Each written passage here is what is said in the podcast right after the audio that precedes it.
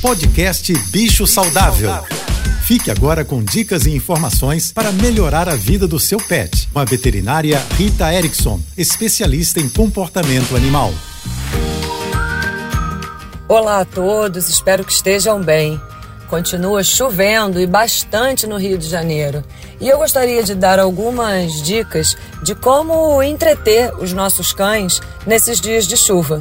Alguns animais e algumas famílias vão passear normalmente, usando capa de chuva ou não, basta secar o animal na volta. Mas alguns animais detestam passear na chuva, assim como algumas famílias acabam evitando os passeios. E para os cães, eu já falei aqui algumas vezes, muito mais importante do que o exercício do passeio em si é a exploração do ambiente, é a oportunidade que ele tem de cheirar, de captar odores e deixar também os seus odores através da urina, através daquela raspadinha que eles dão com as patas depois que fazem cocô na rua. Dessa forma, eles trocam informações com outros animais que já passaram por ali e que virão a passar.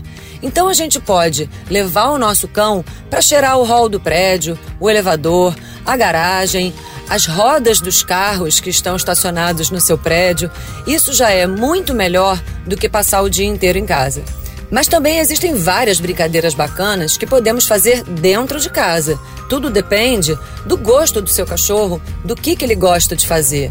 A gente pode fazer brincadeiras com alimentos, escondendo, fazendo quebra-cabeça. E existe um Instagram que eu gosto muito, chamado Enriquecimento Ambiental Canino. Lá tem muitas ideias bacanas de como brincar com objetos simples, fáceis e baratos dentro de casa.